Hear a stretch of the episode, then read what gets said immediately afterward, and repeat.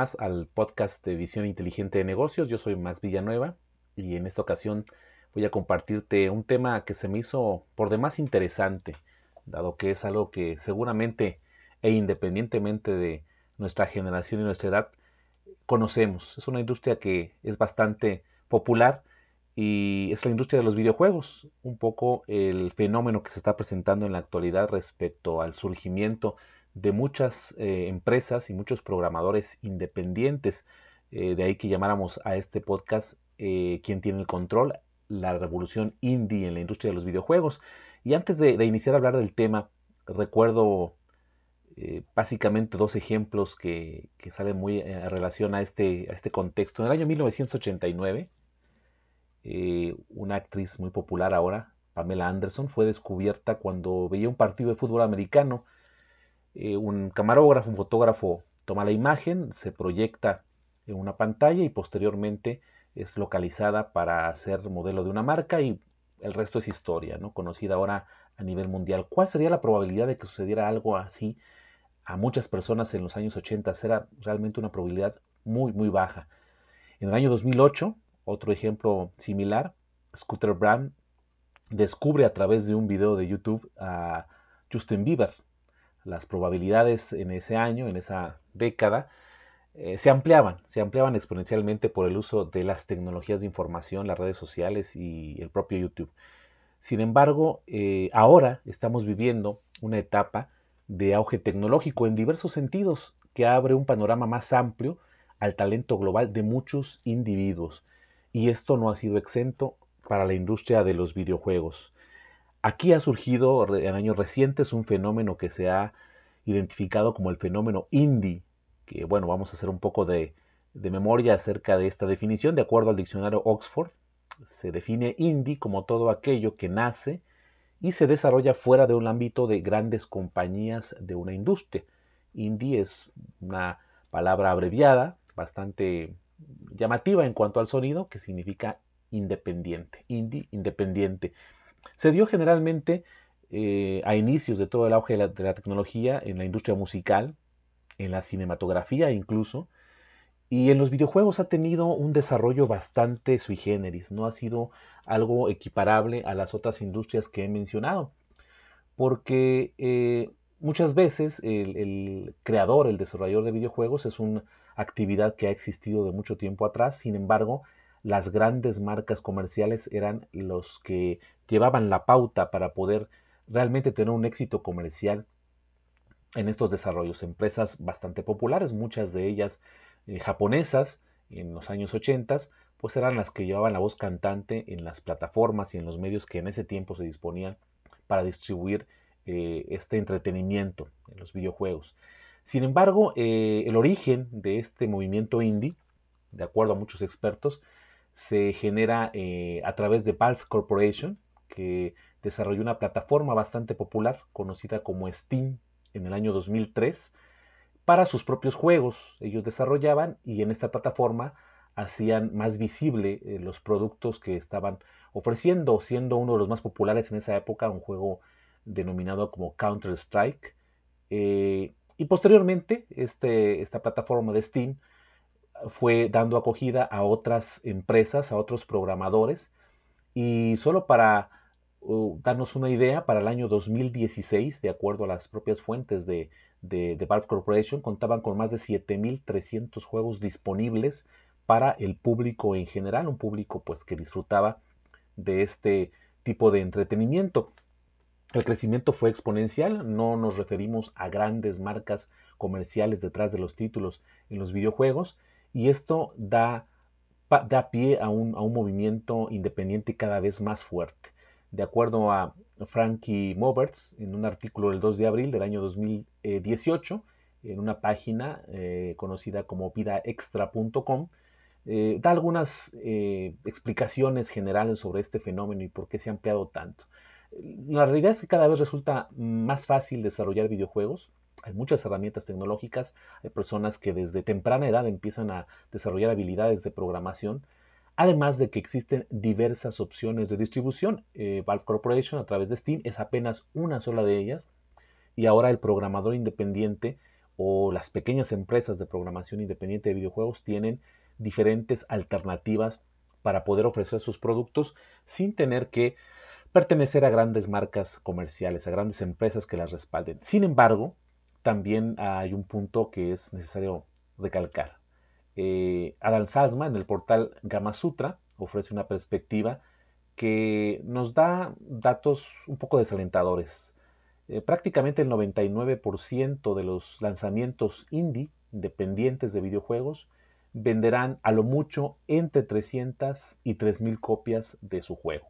Y esto dependiendo el valor comercial al que se distribuyan, cuántos pesos, cuántos dólares, dependiendo la moneda del país, sea equivalente eh, el poder descargar estos juegos y poderlos pues, jugar con, toda tranquilidad en los dispositivos, computadoras principalmente. y, esto es algo complejo, si hablamos de que solo el 99% venderán entre 300 y 3000 copias, serían seguramente en un negocio muy redituable, tomando el tiempo de programación, tomando los eh, esquemas que se eh, pretenden desarrollar eh, como éxito comercial, pues no son tal vez los más alentadores, tomando en cuenta también que las plataformas de distribución muchas veces se quedan con un porcentaje que está promediando, de acuerdo a este artículo, un 30% de comisión por eh, la proyección de este videojuego en alguna de las plataformas. Eh, aún pensando, algunos programadores, algunas empresas pequeñas de programación buscan algunas alternativas, tal vez realizar todo el esfuerzo de relaciones públicas, el factor tiempo también y la curva de aprendizaje son una carga para un desarrollador. Es decir, el volverse también un buscador independiente de estos medios de poder llegar al público es eh, realmente una inversión, muy grande, sobre todo de tiempo y de habilidades. Ir aprendiendo cómo se mueve la industria y esto es algo en que las grandes marcas comerciales, eh, como Nintendo, PlayStation, Xbox, por mencionar las más populares, pues eh, tienen ya muchos años desarrollando y, entendiendo bien el pulso del mercado en ese sentido. también en, alguna oportunidad podría pensarse que el programador puede apostar por el eh, protagonismo. En realidad, eh, ser independiente totalmente eh, requiere de un esfuerzo, además del desarrollo de, videojuegos, pues un desarrollo administrativo y logístico para llevar a cabo con éxito un intercambio comercial que resulte conveniente para la empresa. Lo interesante para los programadores indies, los juegos indies, es que deben de buscar, cualquiera que sea la opción que ellos decidan, ser visibles, la visibilidad. Y en ese sentido, eh, voy a hablar de un caso muy particular. La Nintendo se ha convertido en una plataforma de gran visibilidad para juegos indie, eh, tanto que le dedica un Nintendo Direct, que es un evento ah, anual en el que hace un estudio, un análisis de la proyección de los videojuegos, que esto era nada más antes para los juegos tradicionalmente desarrollados por las grandes empresas o por la propia Nintendo y que ahora tiene su propia versión indie, además de que ustedes fácilmente pueden ubicar en su página oficial una sección denominada Indie World.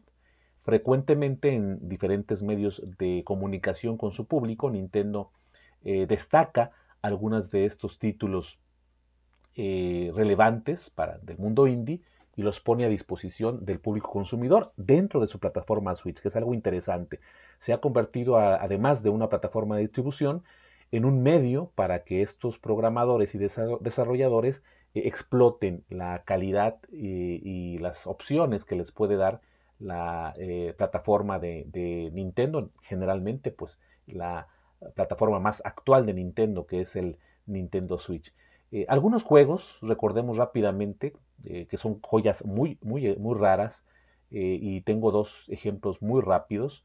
Blasphemous o Blasphemous, que en el año 2019 fue desarrollado por eh, The Game Kitchen, que es el nombre de esta empresa muy pequeña de, de, programadores de, videojuegos, y parte del fondeo principal para eh, Blasphemous fue eh, el Kickstarter, la plataforma de fondeo colectivo Kickstarter fue una herramienta principal para poder lograr desde su desarrollo ingresos suficientes para llevarlo a realidad y es un juego que ha tenido ya diverso reconocimiento a nivel global.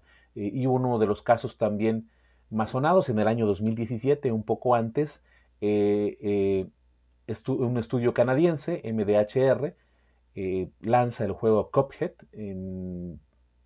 2017 y en cuestión de semanas alcanzan 2 millones de copias vendidas. Un juego que hasta la fecha sigue siendo bastante cotizado en el mercado y sigue generando eh, ventas.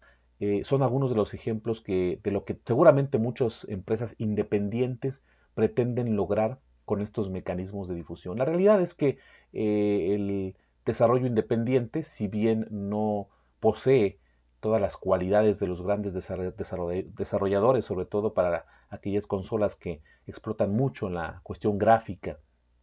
Sí, vaya que ofrecen títulos muy profundos, con una temática, con un guion, con el deseo de explotar al máximo la, posible capacidad que puedan tener eh, de desarrollar para una consola en particular y, traen algunos beneficios. Sin embargo, el mercado indie es algo que está apenas resurgiendo con un impacto comercial tan global eh, y dentro de sus mismos esquemas pues atienden a mercados muy diversos. Eh, la plataforma indie eh, de videojuegos es de gran temática, temáticas muy extrañas, muy, muy diversas para gran cantidad de, de público, pero que seguramente a las empresas como Nintendo, de la cual hablé hace unos momentos por los ejemplos que ya comentábamos, eh, seguramente están eh, pensando en un beneficio a futuro. Obviamente que ya lo tienen ahora por ser la plataforma de distribución y de, visibilidad de, estas, de estos productos. Sin embargo, no dudemos que estas pequeñas empresas en algún momento, en algún golpe de éxito, como estos últimos dos ejemplos que ya mencionábamos, puedan llegar a ser grandes. Y tener de aliado a una empresa grande, con gran capacidad de desarrollo, que ha probado su éxito, créanme que es una ventaja estratégica que puedo identificar en, la jugada que está haciendo Nintendo con la eh, apertura para tener tantos videojuegos indie. Y también hay que reconocer que existen cambios en los gustos del consumidor. El videojugador tradicional, eh, el, que pasaba casualmente, como le llaman, el, videojugador casual que únicamente puede dedicar algunos minutos, algunas horas al día, está migrando a diferentes eh, experiencias, diferentes escenarios que eh, ahí es donde se está librando la lucha para tener este control del el mercado de los videojuegos. Sin embargo, también los indies están haciendo lo propio y no dudemos que en algún momento estos sean quienes vayan dirigiendo y sirviendo como un modelo para identificar escalas de gustos, de deseos de consumidores y al final de cuentas, pues eh, uno de los grandes ganadores serán los clientes. Si bien es cierto, habrá que pulir muchos esquemas en esta industria y la participación de los independientes en la misma, porque eh, la calidad también es muy variable. No todo lo que es independiente automáticamente tiene que ser bueno o mejor o estar hecho con una gran calidad para ofrecerse en plataformas, pero aprovecharemos eh, lo que Chris Anderson en su libro La teoría de la larga cola o de la, larga, eh, cola larga o long tail, como sería el término tal vez más propio en inglés, nos recordaba, ¿no? El tener la posibilidad de una gran gama de opciones para el consumidor puede eh, a, lo, largo del tiempo generar un beneficio económico, dado que tendremos la capacidad de ofrecer muchos, muchas opciones para diferentes públicos y así compren muy poco, la magia del long tail es la capacidad que tengamos para atender a todos esos públicos. Sucedió ya en la industria de la música cuando eh, se hace la digitalización, hemos dejado de ver ya CDs y cualquier otro medio eh, físico de transmisión de música y ahora vamos hacia plataformas